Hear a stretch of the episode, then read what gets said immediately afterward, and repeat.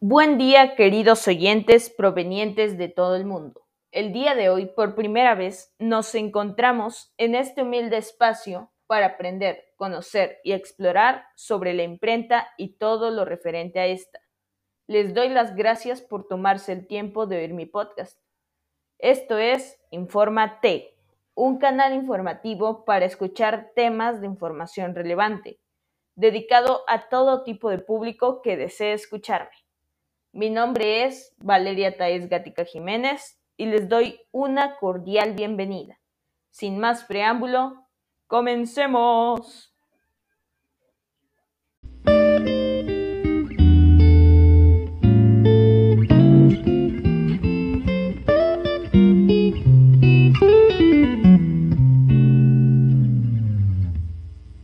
La imprenta refiere a un mecanismo capaz de reproducir textos e imágenes en un soporte de papel, de tela o de otros materiales, con el fin de producirlos a gran escala. Permite también la reproducción serial de libros, revistas, folletos, vestimentas y otros artículos dotados de textos e imágenes, a través de diversos métodos de impresión y entintado. Pero, ¿Sabes cuáles fueron sus inicios? ¿O quién creó esta impresionante máquina? Si la respuesta es no, no te preocupes. A continuación te lo contaré. En Europa, durante el siglo XII, se produjo una gran actividad intelectual que trajo consigo una mayor demanda de libros. Los monjes realizaban cuidadosamente copias para las bibliotecas de los monasterios pero esto no satisfacía la demanda de los estudiantes y de esta necesidad surgió la búsqueda de un método de reproducción de los textos que fuera rápido y barato. Sería hasta el año 1439 en que la historia cambiaría de forma radical cuando el orfebre Johannes Gutenberg creó un, un sistema de impresión adaptando la tecnología de la época a los propósitos de impresión, entre ellos la fabricación de papel, el desarrollo de la tinta o la impresión en bloques de madera. Por otro lado, la innovación más importante fue el desarrollo de matrices de impresión de metal moldeados a mano, lo que permitió el desarrollo de la impresión del tipo móvil en toda Europa, al ser el primer medio práctico para hacer copias económicas de punzones en cantidades muy grandes, lo que permitía imprimir libros completos con una mayor facilidad. En pocos años, la imprenta se extendió a más de 200 ciudades de Europa y para el año 1500, todas las imprentas que trabajaban en el continente produjeron más de 20 millones de volúmenes diversos.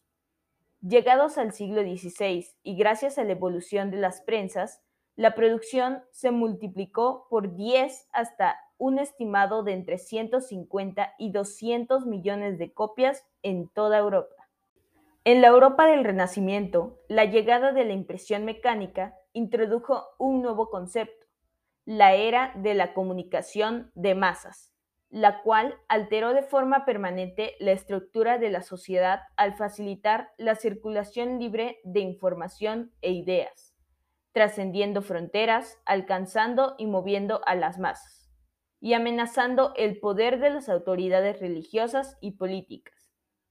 Un ejemplo de lo anterior es la Reforma, iniciada con la publicación de las 95 tesis de Lutero, uno de los grandes eventos de la historia al movilizar una gran masa de población y poniendo en jaque a las autoridades del momento, en los cuales la imprenta jugó un papel fundamental, pues en solo dos años se imprimieron 300.000 copias de este folleto.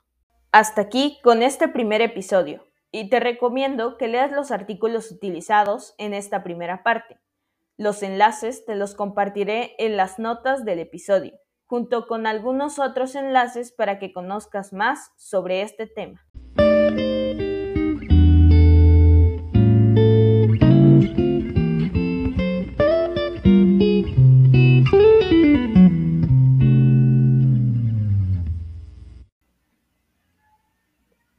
Te doy gracias por haberme acompañado en esta primera parte del primer episodio. Recuerda que encontrarás algunos enlaces en las notas del podcast hacia los artículos utilizados y algunos sitios de interés. No olvides suscribirte al canal en Anchor y Spotify y compartir esto. No te pierdas la segunda parte la próxima semana. Bye.